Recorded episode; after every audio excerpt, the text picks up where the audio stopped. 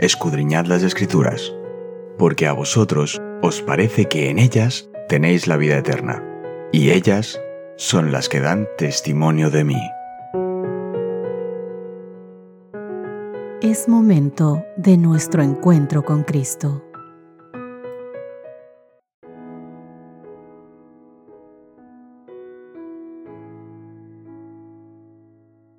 Hola, hola, ¿qué tal queridos amigos? Bienvenidos sean todos una semana más a nuestro estudio diario de la Biblia.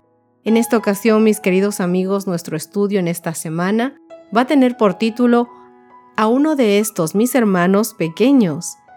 Y el texto base de esta semana que se encuentra en Mateo capítulo 25, verso 34, que dice, Entonces el rey dirá a los de su derecha, Vengan benditos de mi Padre hereden el reino preparado para ustedes desde la fundación del mundo. Nos habla ya, nos introduce ya al tema de esta semana.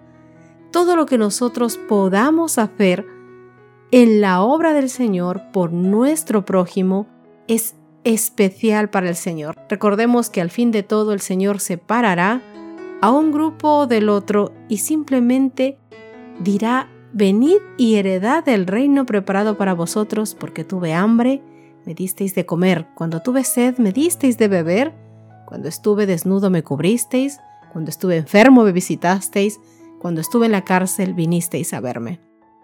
El grupo preguntará, ¿cuándo hicimos esto por ti?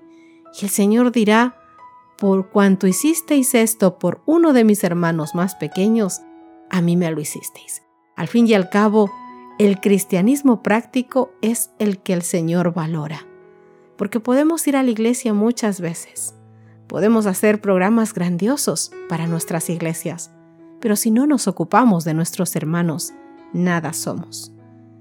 La Biblia habla a menudo de los extranjeros, a veces llamados forasteros, los huérfanos y las viudas. Este grupo puede ser de aquellos a quienes Jesús se refirió como uno de estos mis hermanos pequeños de Mateo 24:40. ¿Cómo podemos identificar a estas personas hoy? Los extranjeros de los tiempos bíblicos eran personas que tenían que dejar su tierra natal, quizás a causa de las guerras o del hambre. El equivalente en nuestros días podrían ser los millones de refugiados devenidos en indigentes debido a circunstancias en las que no eligieron estar. Los huérfanos son niños que han perdido a sus padres por guerras, accidentes y enfermedades. Este grupo también podría incluir a aquellos cuyos padres están en prisión o están ausentes. Qué amplio campo de servicio se expone aquí, ¿verdad? Un poquito podemos darnos cuenta de esto, de lo que es ser extranjero, los que hemos salido de nuestra patria para vivir en otros países y que gracias a Dios no hemos tenido que vivir las circunstancias que muchas personas viven cuando salen de una guerra, cuando salen de un desastre y no tienen más que la poca ropa que tienen puesto. Queridos amigos, como dice la palabra del Señor, nuestro campo de acción es mucha. Las viudas son las que han perdido a sus cónyuges por la misma causa que los huérfanos. Muchas son cabeza de familias monoparentales y las beneficiaría enormemente la ayuda de la iglesia, la ayuda que tú puedas brindarles. Y esta semana veremos cómo ayudar a los pobres no es solo una opción, es seguir el ejemplo de Jesús y obedecer sus mandatos. Con esto en mente, mi querido amigo, mi querida amiga que me escuchas el día de hoy, vamos a empezar con el tema la vida y el ministerio de Jesús. En los comienzos de su ministerio público, Jesús viajó a Nazaret, en la región de Galilea. Esta era su ciudad natal y la gente local ya había oído hablar de su obra y sus milagros. Como era su costumbre, Jesús asistió a los servicios del sábado en la sinagoga. Y aunque Jesús no era el rabino oficiante, el asistente le entregó el rollo de Isaías y le pidió que hiciera la lectura de las escrituras. Y entonces Jesús se dirigió a Isaías capítulo 61 versos 1 y 2 y leyó. El Espíritu de Jehová el Señor está sobre mí, porque me ungió Jehová, me ha enviado a predicar buenas nuevas a los abatidos, a vendar a los quebrantados de corazón, a publicar libertad a los cautivos y a los presos, apertura de la cárcel, a proclamar el año de la buena voluntad de Jehová y el día de venganza del Dios nuestro, a consolar a todos los enlutados. Vamos a leer Lucas capítulo 4 versos 16 al 19 y lo vamos a comparar con lo que hemos leído en Isaías capítulo 1 versos 1 y 2. También le echaremos un breve vistazo a Lucas capítulo 7 versos 19 y 23. Te invito a que en estos textos te preguntes, ¿por qué crees que Jesús escogió este pasaje en específico? Porque estos versículos de Isaías se consideraban mesiánicos. ¿Qué revelan acerca de la obra del Mesías? Vamos con Lucas capítulo 4 versos 16 al 19. Vino a Nazaret, donde se había criado y en el día de reposo entró en la sinagoga, conforme a su costumbre, y se levantó a leer. Y se le dio el libro del profeta Isaías, y habiendo abierto el libro, halló el lugar donde estaba escrito, El Espíritu del Señor está sobre mí, por cuanto me ha ungido para dar buenas nuevas a los pobres. Me ha enviado a sanar a los quebrantados de corazón, a pregonar libertad a los cautivos y vista a los ciegos a poner en libertad a los oprimidos, a predicar el año agradable del Señor. Ahora leamos Lucas capítulo 7 versos 19 al 23.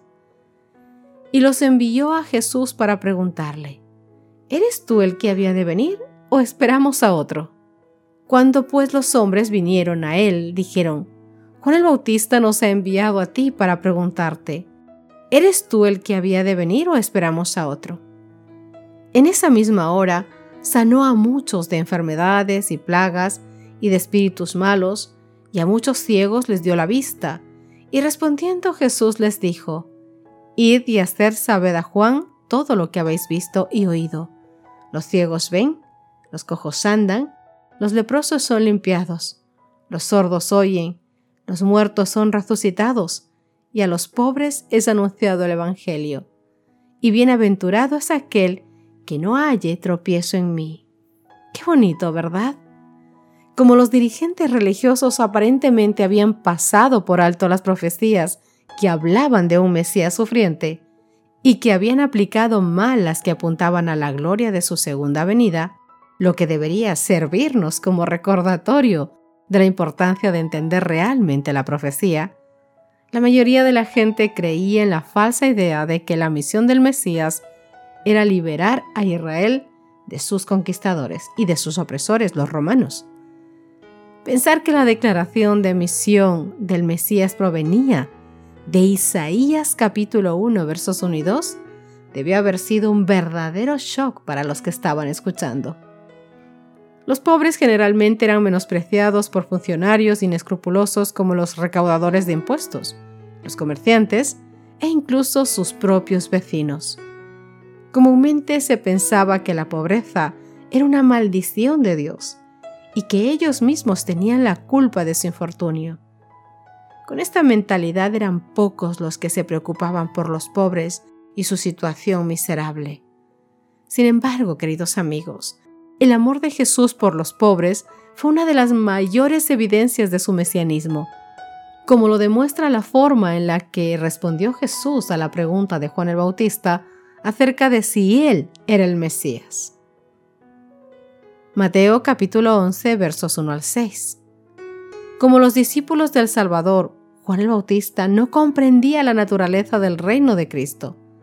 Esperaba que Jesús ocupara el trono de David.